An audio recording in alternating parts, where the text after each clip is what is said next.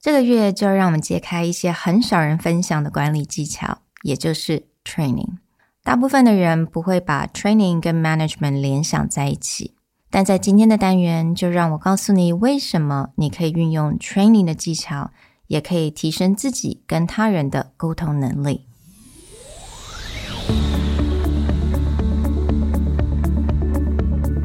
Hello，欢迎来到 Executive Plus 主管与沟通力的 Podcast。I'm Sherry, an educator, certified coach, and style enthusiast. 我相信专业有效的沟通是语言跟逻辑的完美结合。And I'm Nick, a startup consultant, corporate trainer, and late night gaming junkie. I believe great communication requires the right mindset and solid frameworks. 我们希望带给大家职场英语的技能、跨文化沟通技巧与其他能帮助您成为出色领导者的工具。 Join us each week as we share our experience, research, and methodologies to take your communication and language skills from good to great.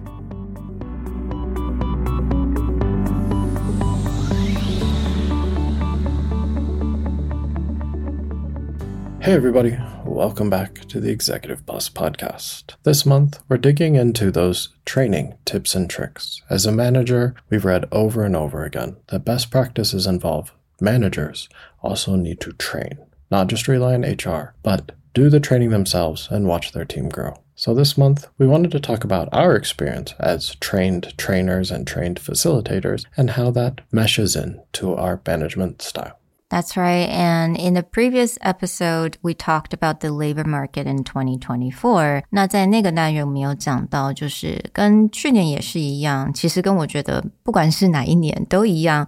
transferable skill 是非常重要的。那 transferable skill 其中一些就是比如说 communication、management、leadership。那这一些当然其实我觉得也都跟沟通非常的有关联。So I think training skill is something that not a whole lot of people talk about, but as Nick said, a lot of management books, a lot of executives, they do suggest managers, you have to be the trainer yourself, not just to rely on HR. So, we wanted to just kind of cover what are the key sort of ideas behind what kind of training you can do. This may be anything from tips and techniques, but this may also just come down to something like things of how you arrange your room, how you get your team to make movement, how you get people out of their daily habits that may put them in a specific mindset. Right. And again, I think the mindset is really important and also how do you run a really productive meeting or a really valuable one-on-one not just for yourself uh, but also for your team and also if you have to manage up you have to have one-on-one with your boss i think all of these skills can transfer.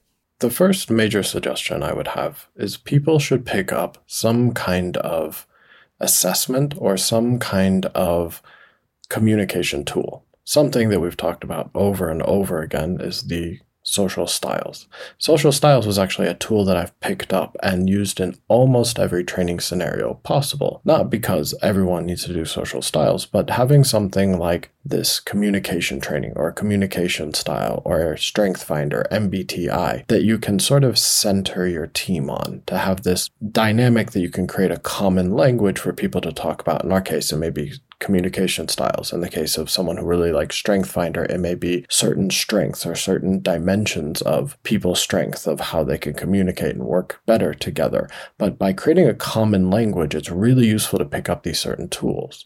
Right. So，其实，在这个部分，当然我们也常讲到 social style，嗯，但是也有非常多不同的所谓的工具。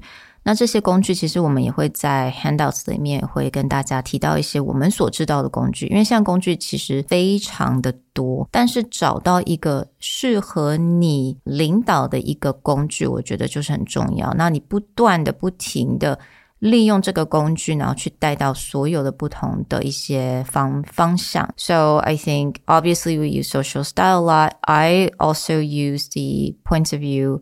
cards，因为我我是一个比较视觉的人，所以对我来讲，我觉得有图卡的部分呢，它能够真的让我用我的 style 来带领人家，或者是带领整个会议。To me, that is, you know, that's something I can constantly bring in. So I think we'll, we'll suggest a few tools for everyone to kind of explore but really finding your own thing, your own core tool to use throughout, that would be very beneficial. Yeah, so it's not that you have to use the tools that we're suggesting, but as I talked about before, it's about having a common language.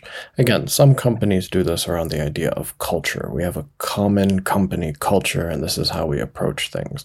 But in our cases, when we're using these tools, if we're talking about miscommunication problems, or let's say we're talking about how we want to start a meeting and get the atmosphere and the vibe right, having a tool brings back that common language so someone can bring themselves to the table as opposed to bringing, like, maybe the distraction of all their work into conversations. 嗯，然后我觉得有这个 tool，它其实一个非常好处是，当你在带到一些比较困难的议题的时候，you know，有的时候如果你你可能就直接说，哎，因为你做这样让我感到怎么样，you know，有很多事情就会很容易变得很 personal。但是如果你我们今天只是在讲一个沟通的 style，或者是可能一个图卡它显现出来你目前的状态，你就好像把这个焦点移开了，会变成。我们比较可以去讨论就这一个 situation 或这一件事情，而不是一针对一个人。So I think people become more willing to open up because we're not talking about oh what we have done wrong, but maybe it's because our communication style is just very different and how do we find that compromise?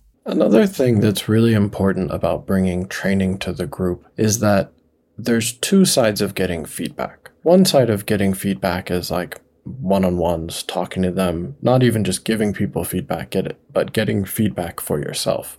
But in training situations, you can also start to see where people have gaps and work with them on it. Or you can see opportunities to bring different team members together because their gaps are coming out in the type of training that you're doing. So when you're doing this kind of feedback or you're trying to, especially in the new year, upgrade people's performance, when you go into, let's say, meeting scenarios, people may be there because they think they have something to say, and it gets a little bit awkward if there's like a confrontation in the meeting. But when you're in a training scenario, it is usually built in that you need to have a back and forth. You need to have people try a new skill and then give them feedback on it. So it's an opportunity where you have a more conducive environment to have real conversations about how people are doing, both personally or performance wise. 嗯，mm. 那在这个月呢，当然我们不只讲到了一些我们可能推荐的工具之外，还有我们加起来快二十年 training 的一些经验，可能自己学到一些很多人可能会觉得跟 management 一点都不相关的，比如说是 movement 或者是 flow，flow of a meeting，flow of a any kind of one-on-one or meeting or workshop。当当然还有就是如何让你的 left and right brain 能够同时的使用等等。的，像这一些我们平常在 training 或者 trainer 常会聊到的一些议题，我们也会带到这边，然后让大家也给大家一些实际的 example，让你能够带进你的工作当中。Really, movement or creativity, art. If any of you listened to the EPI episode where we talked about how to do team planning for the next year, often using some kind of activity that gets people out of their right brain and really more into the creative aspect. So drawing instead of writing down ideas, movement, as just being discussed, is a big thing for even changing physical space. Like if you have the same meeting in the same meeting room every time, changing location will often create a different jump start in the way that people think. Well, we hope you guys got an idea of what we're really going to cover in the coming month and understanding how important the aspect of not only bringing training to your management style, but also the kinds of communication improvements you can make with your own team by being a trainer or getting other people to stand up in your team and do training as well. Join us throughout the month, and we'll talk to you guys next time. Bye. Bye.